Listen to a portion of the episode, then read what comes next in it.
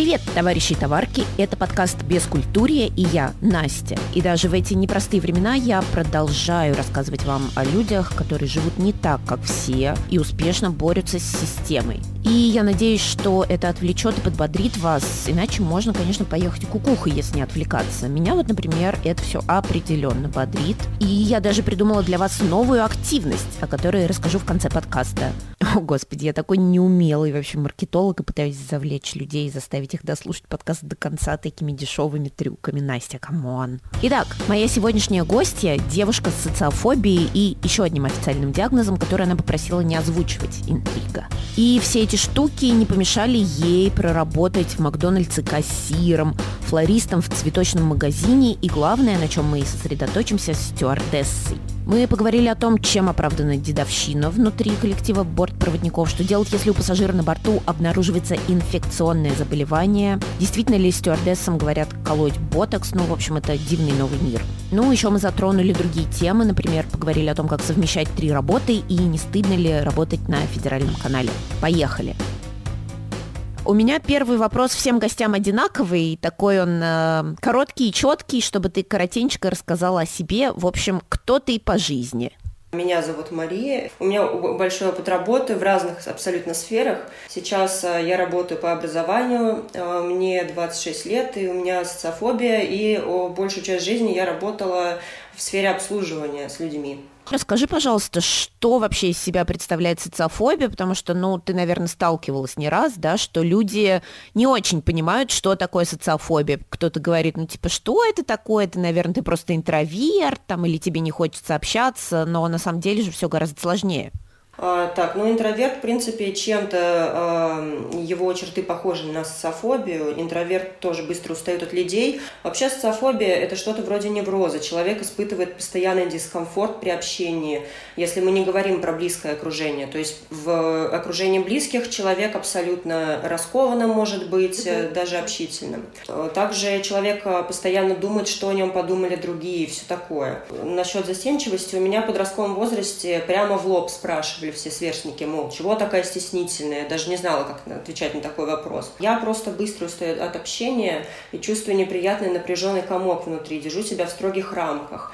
А если вдруг пошучу, то это будет, э, возможно, тупая шутка. То есть вот такие мысли. А вдруг я выскажу свое мнение, и мне будет э, трудно его аргументировать, я не смогу все подумать, что я дура. То есть постоянно вот, этот, вот эти нервы, и из-за этого, из-за этих нервов человек избегает общения, потому что он не может расслабиться. У меня стафобия была особенно сильной в школьные годы. Я избегала большого скопления людей.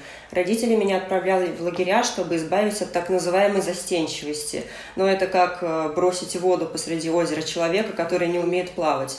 Конечно, такой способ мне не очень помогал, и почти во всех лагерях остановился сгоем. Но сейчас у меня с этим лучше. Я думаю, что помогло взросление и опыт общения с разными людьми. Однако некоторые симптомы до сих пор присутствуют. Например, избегание длительного зрительного контакта, постоянное ощущение скованности. У меня часто бывает такое, что я могу какой-то разговор очень долго анализировать, думать, почему я так ответила, вот э, иначе, э, если бы по-другому ответила, обо мне бы по-другому подумали. Одно время я не могла в автобусе при всех сказать, остановите на следующий, пожалуйста. У меня в голове постоянно крутились мысли типа, а если я скажу без пожалуйста, все подумают, что я хамло. Если я скажу пожалуйста, то это будет тупо. А еще кричать при всех, привлекать внимание и так далее. Но, кстати, алкоголь мне неплохо развязывал язык. В компаниях я выпивала, и все было хорошо, до следующего утра. А утром было стыдно, что наговорила лишнего и вела себя как дура. Но сейчас мне также помогает терапия. У меня циклотемия, это бар на минималках. А транки неплохо справляются с неврозом. Еще я занимаюсь психологом, потому что все же много идет из детства. Мне в детстве часто говорили, мол, чего как дура себя ведешь, ты громко смеешься, не привлекай внимания, все такое. Слушай, а есть какие-то, не знаю, может быть, когнитивные техники, упражнения, которые помогают тебе справляться? Ну, мне э, психолог говорил, э, она вот недавно мне давала такое задание, я все еще к нему не приступила, потому что для меня это прям ужасно. Типа познакомиться на улице с каким-то человеком. Это прямо, не знаю, ну, это настолько вызывает панику, и я ей сказала, что нет, это прям жесть, я пока не могу. Она говорит, ну, хотя бы просто делайте какой-то комплимент. Ладно, давай перейдем к твоей карьере. Я так понимаю, одна из твоих первых работ это была работа в Макдональдсе. А как вот тебе, как социофобу, пришло в голову пойти в сферу обслуживания, ну вообще на такую работу, где ты постоянно контактируешь с людьми? А, это была одна из самых популярных работ для подработок э, тех, кто учится на очке. Я тогда mm-hmm. училась на втором курсе. И, в принципе, там очень гибкий график, поэтому выбор пал на эту работу. То есть, э, прежде всего, я думала о заработке, вот, и решила попробовать. Мне, как социофобу, было вообще тяжело на любой работе, связанной со сферой обслуживания. А в МАК берут всех, обычно туда приходят молодые ребята, которые учатся в школе или на первых курсах. А, получается, работала в первом маке на втором курсе, а во второй устроилась уже в конце пятого. В коллективе меня спрашивали, сколько мне лет, и когда я отвечала, что учусь на пятом курсе, меня такие спрашивали, а почему ты вообще здесь работаешь? То есть э, я, как бы, получается, была слишком старая для того человека, который пришел в МАК. Либо это выглядело каким-то зашкваром, что, типа, я не знаю, там, мне 22 плюс, и я в МАКе работаю. Ну, стандарты качества, вот многие у меня спрашивают тоже, как э, стандарты качества соблюдаются или нет. Да, там все по Санпину, потому что все-таки это большая сеть, там прям строго по правилам. Штрафов у нас не было, а если не сходила с кассы, то на это просто забивали. И там, может быть, надо было написать какую-то объяснительную. Так, ну, люди вообще разные были. Я помню одного мужчину до сих пор, который приходил каждый вечер делал один и тот же заказ. Филеофиш, кола и картошка.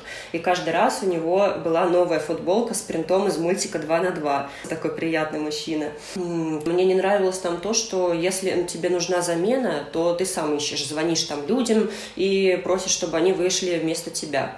То есть у меня вот как раз возникла проблема перед дипломом, мне надо было писать диплом, а меня не хотели заменять. Но я просто психанула и не пришла, потому что все-таки учеба была важнее. Из первого мака я уволилась, потому что на меня наорала менеджера. Я прям ненавижу, когда вот такие ситуации возникают, когда на меня орут, свысока общаются. Во втором маке я работала месяца три. Когда мне прислали письмо на почту из авиакомпании, что я пришла на борт проводника, я отработала две недели и уволилась. Как тебе все-таки удавалось справляться со своей социофобией во время работы в МАКе? Э, я думаю, что просто не было времени абсолютно ни на что. То есть, э, когда в зале ты работаешь, там особо с тобой никто не контактирует. Мне, в принципе, очень нравилось в зале работать, потому что ты просто там что-то убираешь и, не знаю, в своих мыслях пребываешь. Больший контакт э, возникал на кассе, на кассе, да, тяжело, то есть, ну, там, в принципе, не было вариантов справляться, но, наверное, только уход в себя какой-то, то есть, ну, в коллективе я почти ни с кем там не общалась. А еще вот я читала, что работники Макдака, им положен обед, собственно, макдаковский, и что, получается, вы, вы каждый день ели эту еду, как ты не охренела там от нее?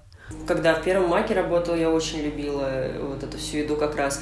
Там можно было взять там типа разные, ну, на, на выбор можно взять еду. Я всегда брала Биг Мак, чтобы наесться прям мощно. Вот, что-то там картошка маленькая была и какой-то напиток. А когда уже на пятом курсе училась, я уже начала задумываться, что, возможно, не стоит каждый день кушать такое. И там у нас э, появился а, на выбор еще и овощной салат. Я иногда брала просто овощной салат, и нормально было. Давай перейдем к сначала к конкурсу на борт проводника. Расскажи, как получилось, что ты туда попала, что там вообще за отбор был. Так как я училась в литературном институте, я вообще не представляла, что делать после выпуска. То есть в издательстве платили 25 тысяч, аренда квартиры стоит 25 тысяч. Не было вообще идеи. Тут мне девочка с родного города сказала, что вот наша общая знакомая пошла на стюардессу, получает 50 тысяч. А, я подумала, ого, я таких денег по специальности точно не получу. И сказала маме об этом. Тут сразу началась промывка мозгов. Ой, это же была моя мечта в детстве. Да ты будешь купаться в деньгах, будешь жить в лучших отелях, ходить в такой красивой форме. Я решила попробовать. А, я заполнила анкету, отправила, и через несколько дней мне на почту пришла автоматическая рассылка с датами собеседования. Я выбрала определенную дату. На собеседовании было очень много девочек в белых блузках, юбках, карандашах и туфлях. И у всех такой мечтательный взгляд. А, получается, мы были в главном офисе компании, мимо нас проходили уже летающие девочки в форме. Девчонки смотрели на них и такие, ой, как же я им завидую. Ну, у меня с самого начала не было такой романтизации профессии. Я просто хотела, не знаю, попробовать себя. А, насчет того, жесткий ли отбор, могу сказать, что при заполнении анкеты ты указываешь уровень английского. Написано, что требуется уровень не ниже интермедиат. По факту же брали девочек с более низким уровнем. По внешности не было строгого отбора как такового, просто симпатичная внешность, стройное телосложение. Этапов собеседования было три. Первый меня очень смутил. Это фотосессия. Надо было накрасить губы красной помадой, надеть пилотку и туфли-лодочки и сфоткаться широкой улыбкой. Нам сказали, что эти фотки потом посмотрят начальники и сделают выводы.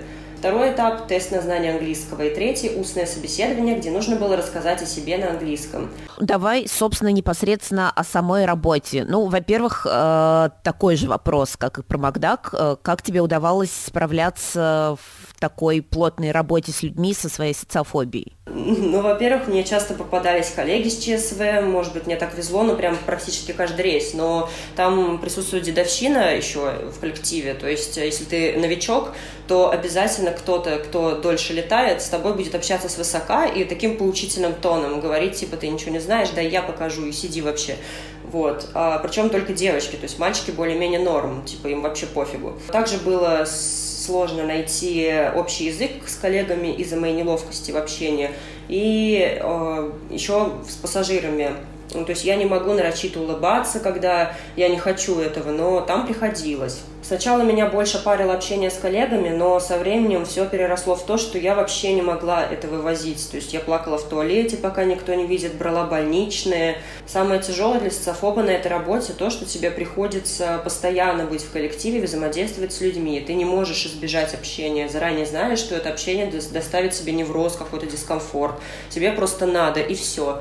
А потом я постаралась только расслабиться в общении с пассажирами, то есть даже там, не знаю, шутила порой, как-то не принимала на свой счет, и стало легче. Но с коллегами, ну, реально было постоянно тяжело, потому что я могла какую-то фигню сморозить, либо мне так казалось, я очень сильно загонялась, и как-то, ну, такое себе. Честно говоря, я удивлена. А, а, а почему так происходит? Как ты думаешь, почему такая дедовщина? Вообще, это, в принципе, оправдано тем, что когда новичок начинает летать, то есть мы, получается, учились, мы, у нас офигенная учеба была, нам все рассказывали. Но когда ты приходишь на самолет, вот нам даже на учебе говорили, ну, девочки, вы, конечно, тут сдавайте хорошо экзамены, но вы придете на самолет, там вообще все по-другому. Это невозможно этому научить. И вот э, новички приходят, и они реально теряются очень быстро все происходит. То есть нам, получается, нас учат, вот сначала придет уборка, уберется, потом вам что-то там питание загрузит, потом вы спокойно, то есть вы в спокойном темпе это все объясняли, как будет, а на деле уборка приходит, одновременно питание грузит, ты там скачешь, и пассажиры еще скоро придут. Я просто на, на своем первом рейсе просто в шоке была, думаю, господи, что это такое, как люди, которые работают долго, для них это уже это не новость, что так бывает каждый рейс, и они привыкли. А тут кто-то стоит, тупит, и ему еще и объяснять надо. То есть, в принципе, это оправдано. Поэтому никто не любит тех, кто тупит или что-то не понимает. Можешь рассказать каких-нибудь э, вот о каких-то казусах, может, о ситуациях, когда что-то пошло не так? Я помню, как у нас была э, на борту женщина, она с дочерью улетела из Вьетнама, ей прям максимально плохо стало. А мы уже в полете были. И нам пришлось прибегнуть к руководству и провести специальную процедуру в случае подозрения на инфекционное заболевание. Это там может быть не знаю, чума, холера, ну вот это все, то есть э, прям жесткие заболевания. А наш СБ, старший бортпроводник, э, читала по громкой связи текст, в котором говорилось, что на борту пассажир с признаком этого заболевания инфекционного. А мне надо было раздать листочки пассажирам, а, где они указывали свои контакты. У меня каждый спрашивал, ой, а чем, чем болеет, а что, а чем? Не знаю, что ответить, я же не врач, я не знаю. Я говорю, я не знаю. Вот. И еще самое забавное, что всегда, какой бы, какая бы жесть ни происходила, когда кому-то плохо на, на самолете, кто-то блюет в три ручья, всегда э, есть несколько человек, которые говорят, девочка, а что покушать, девушки, а что покушать есть? и спокойно просто сидят и кушают. Я не знаю, это, это всегда. да, там кто-то кушал спокойно, там, ну, то есть особо внимания не обращал. Но мы просто были на панике с коллегами, потому что вообще не понимали. Мы думали, что, да, как бы, чем это чревато может быть, тем, что нас просто вызовут потом в больницу, и мы будем в больнице лежать. То есть, ну, такие ситуации были, когда реально подтвердилось, что у человека там какая-то жесть была, какое-то инфекционное заболевание, всю бригаду, всех пассажиров вызвали, и они лежали в больнице, и сдавали анализы. А, вот, и по прилету нам надо было отметиться у врача, ну, свои контакты оставить. Мы идем, ночью втроем э, с коллегами, СБ такая. Вот приду домой, выпью. Коллега говорит, да на такой работе просто невозможно не бухать. Но это правда, да. Ну, если из каких-то еще историй, ну, были пьяные пассажиры, то есть, в принципе, мне э, везло, то есть у меня не было каких-то вот э, историй, что там, не знаю, вызывали наряд полиции и так далее, то есть, да, бывает, что там как кто-то неадекватно себя ведет. Но мы просто забирали бухло, потом отдавали на, когда, ну, на посадке. А, как-то раз а, мне встретилась капризная женщина, там, получается, у нас а, можно с питомцами летать в салоне, и их нельзя из переноски вытаскивать. Она вытащила питомца, начала с ним сисюкаться, я ей сделала замечание, она такая, ой, девушка, я бы вас на работу не взяла. Ну, порой было даже страшно, то есть однажды мы попали в воздушную яму, в прямом смысле начали падать, на самолете началась э, жуткая паника, там люди даже падали, отлетали по, корид... ну, по салону, и все прям кричали, действительно очень страшно было, но, слава богу, все обошлось. И какие-то придирки пассажиров непонятно на какой почве. Вот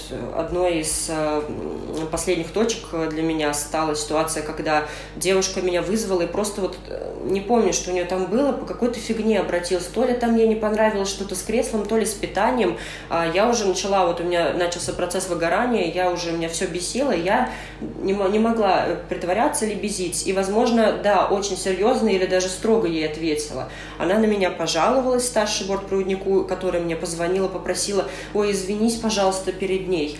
Я начала кричать, нет, я не буду извиняться, но все-таки пришлось извиниться, потому что э, там такое правило, что старшему бортпроводнику все равно влетит, э, даже если он не виноват, то есть, ну, чтобы никого не подставлять просто. Слушай, а вот раз уж мы начали говорить про пассажиров, а скажи, какие вообще есть ярко выраженные, может быть, типы пассажиров, какие из них э, самые, не знаю, раздражают больше всего? Мы были несколько типов пассажиров. Это всеми любимые я же мамки, капризные дамы, вот э, как э, вышеперечисленные, про которых я говорила, а, типичные российские семьи, которые выбрались там какую-нибудь Анапу с детьми и уже пьяными мужьями. Причем пьяные мужья э, пытаются в шутки, но шутки у них стрёмные какие-то. И они причем одинаковые практически у всех вот таких мужиков 40+, которые уже подвыпившие, у них одинаковые шутки. А, также встречаются пошленькие, но мне, слава богу, такие редко попадались. Но по рассказам коллег и подруг, они прям часто просят номерок, делают э, странные комплименты, порой переходя границы.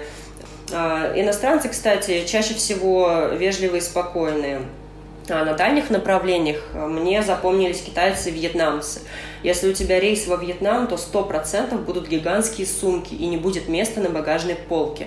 То есть они приходят, э, размещают вот эти баулы гигантские просто, запихивают тебе, говорят типа, эй, типа, иди сюда, там помоги. Китайцы, как только заходят, просят hot water. Это э, типа кипяток. А, они протягивают свои термосы, прям почти каждый протягивает, приходит уже с термосом, протягивает сразу, еще даже не сел, протягивает термос, ты наливаешь, наливаешь, потом приходит новая партия, ты им наливаешь, так вот бегаешь по самолету с термосами, они еще даже не сели но зато они непривередливы в обслуживании. А, также еще встречались пассажиры, которые относились к нам исключительно как к уборщицам, какой-то обслуге. Ну да, это как бы тоже сфера обслуживания, но тут просто вот а, чисто вот свысока, я не знаю, как а, действительно какому-то там второсортному человеку отношение было. Я вот забыла у тебя спросить, по каким направлениям ты летала, и вот немножечко о том, какой у тебя был график. Я летала и внутренними рейсами, и международными у нас э, мы не всегда останавливались в другой стране, то есть у нас иногда в некоторых странах была ночевка. У меня так было, что я э, оставалась на сутки только в тех странах, куда лететь от 7 и больше часов. То есть я, получается, была в Вьетнаме, в Гонконге, в Китае, Японии, вот в Тель-Авив я летала, там 4 часа всего, и в Болгарии. По графику тут, конечно, сложно, то есть нам, получается, наряд приходил, а, ну, план э, наших полетов приходил дважды в неделю, то есть ты не можешь э, распланировать на месяц э, какой-то свой выходной, И можно, да, заказать выходной, но там что-то за месяц заказывать, и не факт, что тебе подтвердят этот выходной. Бывало, когда вот лучшие времена были, бывало так, что, ну, там больше 80 часов в месяц, то есть э, там, получается, оплата почасовая происходит. Из какого-то количества часов уже доплата идет. И также доплата там за знание языков, международные полеты и так далее. Вот, и получается, у меня было там 89 часов, то есть, ну, в принципе, это очень много. Было такое, что приходилось вставать в 2 часа ночи и собираться на работу. Было такое, что ночевка в каком-то городе была всего час. Вот мы э, прилетели в Челябинск, пока проводили пассажиров, доехали до отеля, э, разместились там, нам осталось спать час, Карл. То есть, ну, вообще, и потом обратно еще лететь. Бывало, что, ну, после каких-то командировок, то есть где ты сутки в какой-то стране тусишь и обратно летишь э, от, от 7 больше часов, там ты можешь потом отдыхать дня два, потом опять у тебя рейс. Вот, то есть, ну, достаточно плотный график. Это ответственная все-таки работа. Какие-то есть эм, четкие правила, требования, которые тебе кажутся в работе стюардессы наиболее, может быть, важными, наиболее логичными или, наоборот, какими-то дурацкими или абсурдными? Ну, у нас э, были суперлогичные требования. Например, перед каждым рейсом был брифинг. А, где-то пять минут он длился со старшим бортпроводником. И на нем мы отвечали на вопросы по безопасности. Вот это действительно важно. Были вообще абсолютно идиотские правила, из-за которых как раз я ушла. То есть вот одной из причин, по которой я ушла, это зацикленность на внешности. А, руководство относится к бортпроводникам как к моделям. Им важно лицо, а не навыки. Мне как-то раз начальница сказала, ну ты следи за своими бедрами, а то они широкие. Я считаю, никто не имеет права так говорить. Это капец какое нарушение границ. Девочки рассказывали, как им предъявляли за морщины, говорили колоть ботокс, увеличивать губы. Э, у нас вообще большое значение придавали сервису, то есть обслуживанию пассажиров. Надо было идеально их обслуживать, учить определенные сервисные фразы, там диалоги были. А, я этого вообще никогда не понимала. Ну, мы прежде всего обеспечиваем безопасность. Мы не официанты, не модели в красивой секси-форме. Это уже какой-то сексизм получается, поэтому у многих какие-то пошлые ассоциации со стюардессами до сих пор.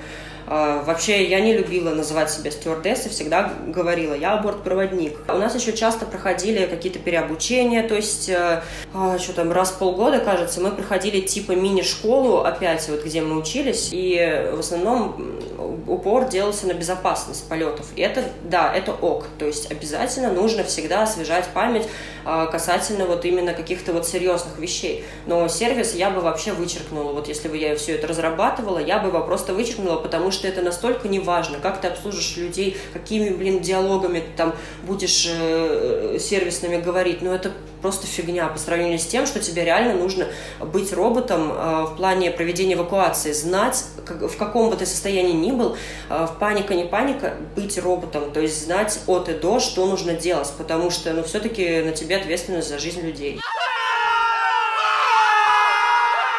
У меня прям это больной вопрос уже про Макдак, я тебя об этом спрашивала, теперь спрошу про эту работу. Чем кормят бортпроводников? Mm, да, там, кстати, неплохо с едой. У нас э, специальный обед для экипажа загружается.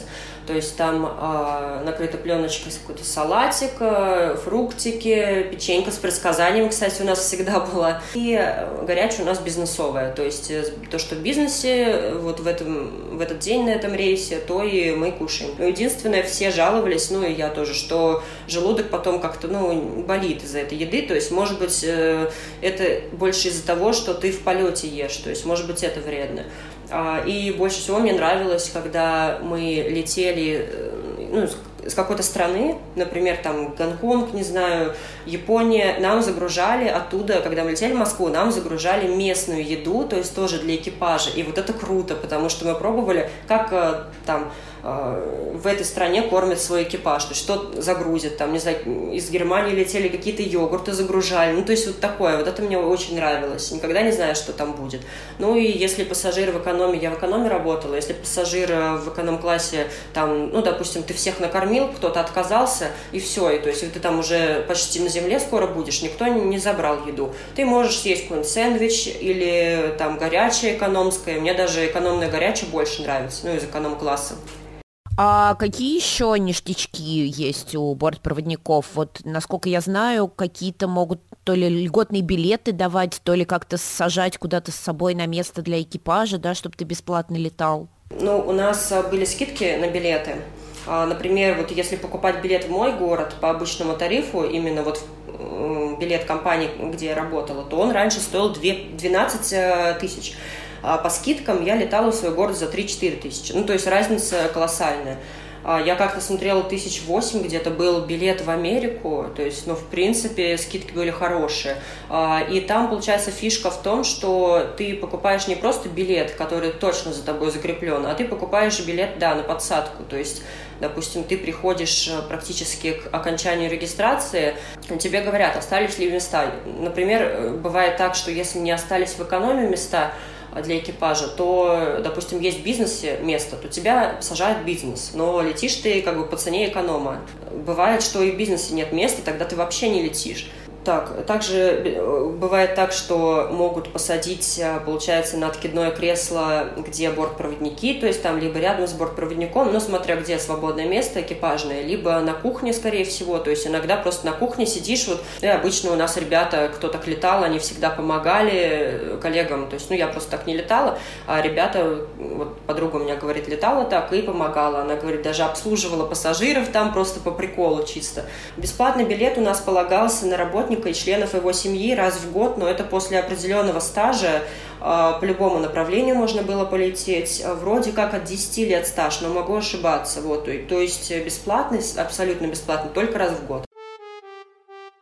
Расскажи какие-нибудь э, истории, которые с тобой случались за границей. Ну, про Израиль пару слов хочу сказать, что печальная достаточно история получилась. А, получается, когда мы туда прилетели с коллегами, а, мы сначала поплавали в море. Вот это прям, я на всю жизнь запомню, такое теплое море, прекрасное. Просто я там не знаю, счастлива была. Потом, значит, поплавали прекрасно и решили доехать на автобусе с коллегами, я и еще две девочки, до Иерусалима. А, в общем, идем мы к остановке, уже собрались, проходим мимо аренды авто, и тут я говорю, ах, жаль, что ни у кого нет прав. И одна девочка говорит, ну, у меня есть. Мы такие, ммм, они у тебя с собой? Она такая, ну да, хоть сейчас могу взять машину. Мы обрадовались, зашли в аренду. А, там странное правило, просто гигантский залог, то есть э, на наши деньги это где-то 60 тысяч. Получается, эти средства у нее на карте заморозили, а, мы должны были вернуть машину к закрытию, а закрываются они почему-то только в 5 часов, так рано, в 5 часов вечера, и тогда нам деньги вернут, если с машиной все ок. Поехали, инета ни у кого нет, а, хорошо, что я скачала заранее офлайн карту но, правда, она показывала там сам путь, без пробок, перекрытых дорог. А, в чужой стране сложно ориентироваться на дороге вот так вот сходу, и поэтому мы раза два или три приезжали съезд. И если бы проехали еще раз, то гнали бы часов пять к Мертвому морю. А, на дорогу в Иерусалим мы потратили много времени. И на сам Иерусалим нам оставалось часа полтора. Ну ладно, доехали мы кое-как, въехали в город – и тут оказалось, что все дороги там перекрыты. Получается, мы не могли э, подъехать, вообще куда-то выехать, подъехать к этим святым местам, посмотреть, потому что везде было перекрыто, вот, ну, полиция стояла, какое-то то ли событие какое-то было, то ли, не знаю, ремонт какой-то, но вот вот все закрыто было. Мы сначала психовали из-за того, что там все перекрыто, и мы ничего не увидим, а потом уже стало вообще не смешно, и мы поняли, что мы тупо не успеем сдать машину, и выехать мы не можем вообще никак. То есть мы, блин, заблудились, мы не понимаем, где там не перекрыта дорога. Получается, у нас уже паника, э, потому что машину мы не успели сдать. Девочка, которая отдала все деньги свои, вообще, которые у нее были под залог, вообще в шоке. Она еще и вылететь из страны не может, потому что на ней машина. Мы звонили в компанию аренды, там отвечают на иврите нам, иврит мы не знаем. Остановили мы прохожую девушку, вообще ангела просто. Она нам, э, она знает английский, и мы ей объяснили ситуацию. Она позвонила по номеру аренды и на иврите с ними начала говорить, попросила номер чувака, который вот нам сдал машину, а он русский. Вот, и мы наконец-то с ним связались. Короче, самое обидное в этом, что мы ехали посмотреть на достопримечательности, а в итоге просто ездили вокруг. Мы прям видели, что вот, это они, но мы их не видели, мы даже вообще не посмотрели на них. То есть просто какие-то ворота, и все. И приехали обратно мы к ужину, мы все-таки смогли выехать, а машину оставили на парковке отеля, мы договорились, и а, оттуда на следующий день уже там они забрали, и девочки вернули деньги. Так что, в принципе, все нормально закончилось. В общем, мы поняли, да, что работа бортпроводником все-таки не сахар. Но расскажи, в какой момент ты все-таки решила отказаться от этой работы, даже несмотря на хорошую зарплату, и, собственно, на что ее променяла? Вот из этого невроза постоянного, а, особенно в плане общения там с коллегами и с пассажирами, у меня началась сильная депрессия, прям, ну, реально депрессия. То есть э, я потом лечилась антидепрессантами. У меня, в принципе, начался период, ну, как бы начался новый этап моей жизни, э, когда я корешусь э, с психиатрами. Вот. То есть раньше я прям, ну, боялась ходить и все такое. А там меня просто вот настолько накрыло, что я начала брать больничные потому что не могла вообще встать с кровати. Я прям лежала целыми днями, лежала и лежала. И я поняла, что да, нужно уходить, потому что я не вывожу. А, получается, я ушла э, на... Ну, осталась в этой компании, но ушла на землю. То есть я работала в офисе компании, переоформляла билеты, как всегда, мне повезло с коллективом. Я попала в дико токсичный, просто 100 из 10 токсичность, э, токсичный коллектив из женщин 40+. Вот. И потом уже у меня, получается, появилась вторая работа флористом. И потом еще и третья работа. Вот я писала работу студентам. Давай про флористику. Как это работает, как этому обучают? Эм? Я, получается, работала в двух цветочных. А сначала в первом, который возле дома у меня находится, просто, ну, как подработку хотела найти. А потом, э, когда уволилась оттуда, поссорившись с начальством, я, ну, чуть дальше просто в соседнем районе начала работать в первом цветочном вообще не было обучения. Мне сказали, типа, сама разберешься. Ну, что-то показывали, а, когда сами делали букеты. Ну, так. И первый, второй магазин просто небо и земля, то есть они абсолютно разные между собой. В первом цветы перевязывали скотчем, например. А второй был, ну, практически бутик, то есть э, в него владельцы прямо вложили душу. Они были профессионалы, прям вот их любимое дело, и сами они крутые ребята. А в первом, блин, там я же мамка в декрете, и мужик, который устал от нее, наверное, там, не знаю, она его пилит и пилит, и он сам таким же злым становится. Ну, типа, там вообще токсичность тоже э, зашкаливала. А во втором все четко было. А люди тоже абсолютно разные. Э, насколько посетители зависят от заведения. То есть вот заведение такое, как бы, ну, ниже среднего или среднего класса. И люди там такие, ну, обычные с района, там кто-то, не знаю, бухой подприходил, кто-то там мог ссориться орать.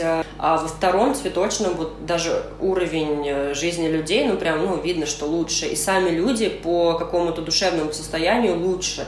Восхитительные женщины, спокойно общались, вежливо. От них просто вот несло каким-то вот э, какой-то добротой, теплотой, что у них вот, ну, посмотришь и поймешь, вот у них все классно.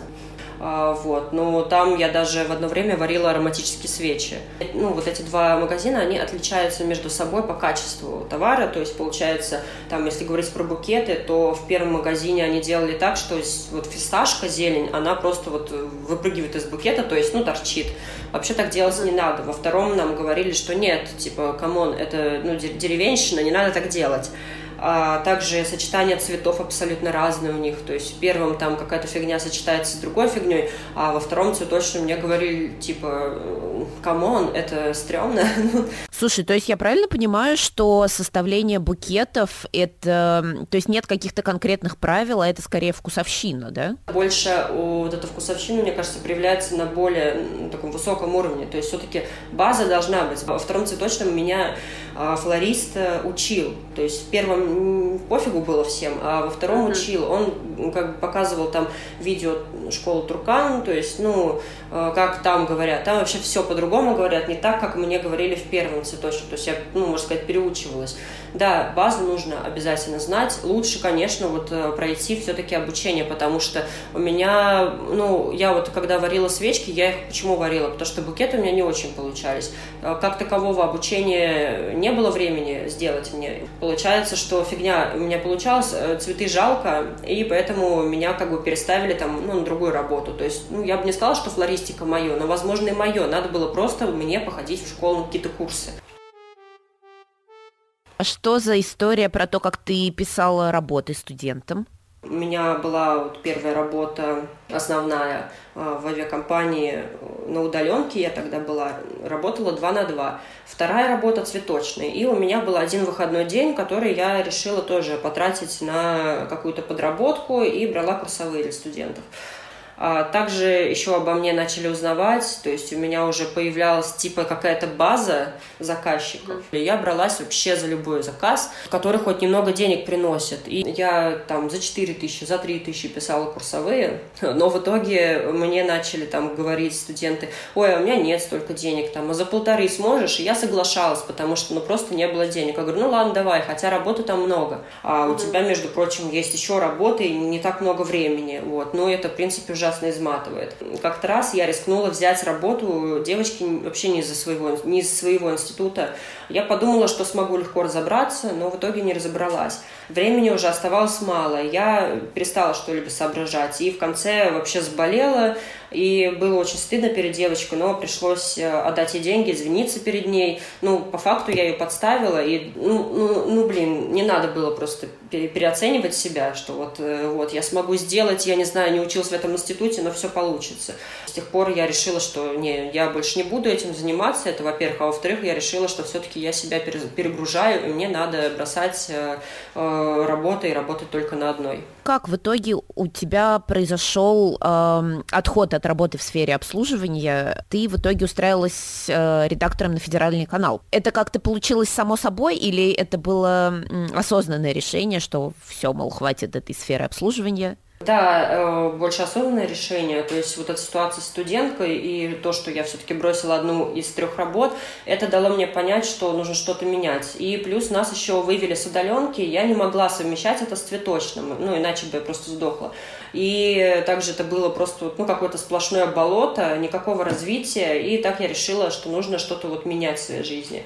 Искала вакансии, ходила на собеседование, но либо меня не брали, либо мне не нравилось. И где-то месяц-два я прям усиленно искала и наш, пока не нашла вот эту вакансию. Я шла на собеседование с мыслями, все, это мое последнее собеседование, все, я больше никуда не пойду, я говно, ничего не получится. Но так и случилось, это реально оказалось мое последнее собеседование, и вот сейчас я там работаю, мне нравится мой коллектив. Ну, конечно, у меня до сих пор бывают приступы невроза при общении, но как бы люди в этом не виноваты, люди реально клевые. А, вот, и зарплата устраивает, в принципе, сама работа, и нет необходимости брать какие-то подработки. Вот. И так я, в принципе, решила, что больше никогда не вернусь в сферу обслуживания после такого опыта, что это все не мое. А офисная работа – это не обязательно мифы про офисных плактонов, которые нам рассказывали коллеги, а, когда я летала, что вот, я пришел летать, я не хочу быть офисным планктоном, который там а, с синяками под глазами, не знаю, скучной жизнью. Нет, работа в офисе может быть разнообразной, интересной, веселой. Много зависит от коллектива и в целом от задач.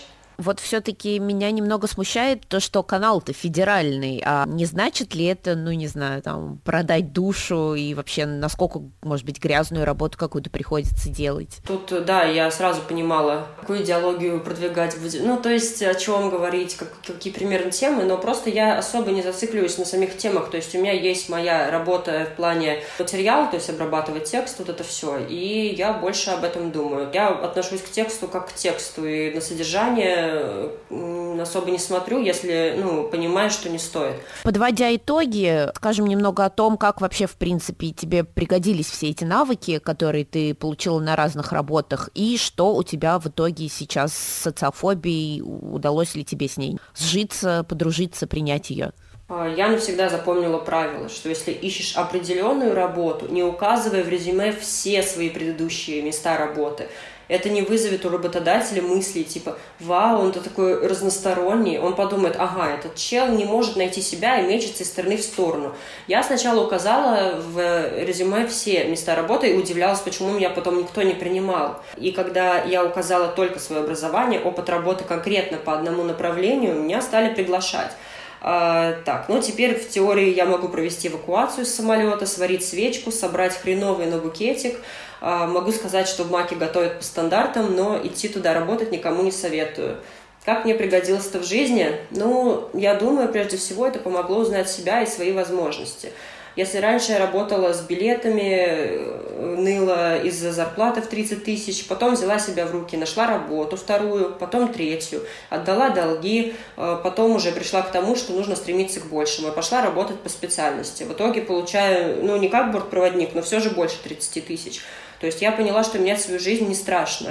А что касается социофобии, ну, насчет того, что не нужно ее стесняться, в принципе, я так э, э, всегда думала, э, но саму себя при общении с людьми я до сих пор стесняюсь. А долгое время, с самого детства, я себя ругала за то, что там у меня нет много друзей, нет большой компании, как у всех ребят. Мне было от этого грустно. Но теперь я понимаю, что ну, это потому, что я просто не хочу в каких-то моментах. А зачем тогда себя заставлять? В этом ничего страшного нет, просто мое желание. А стесняться диагнозов или своих особенностей э, вот как раз э, не надо. Это же часть себя.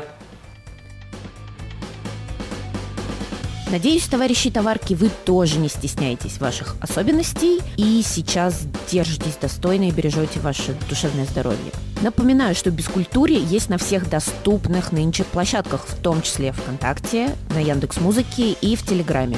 Просто вводим в поиски подкаст «Бескультурье» и выбираем любой ресурс, и там ищем удобные контакты, и пишем мне что-нибудь, что меня подбодрит, потому что, ну, не все же мне вас развлекать. Ну ладно, ладно, я развлекаю вас с удовольствием. И, кстати, об обещанной активности. Мои контакты понадобятся вам вот для чего. Мне тут подали идею. За выпуск «Бескультуре» я не всегда успеваю выспросить у героя все подробности, и, возможно, у вас остаются какие-то вопросы. Так вот, Напишите мне эти вопросы к гостю определенного подкаста, и я попробую докопаться до этого героя и выспросить ответы. И в конце следующих выпусков буду озвучивать. Желательно, конечно, чтобы вопросы у вас возникали к героям не совсем уж древних выпусков, но в любом случае I'll do my best, чтобы удовлетворить ваше любопытство. Ну и традиционно прошу вас не скупиться на лайки, комментарии, делиться с друзьями, писать отзывы о бескультуре, потому что сейчас очень сложно находиться в вакууме, и любая поддержка вдвойне ценная. Ну или просто пишите мне, если захотите поболтать. А бескультурье вернется очень скоро. Всем пока!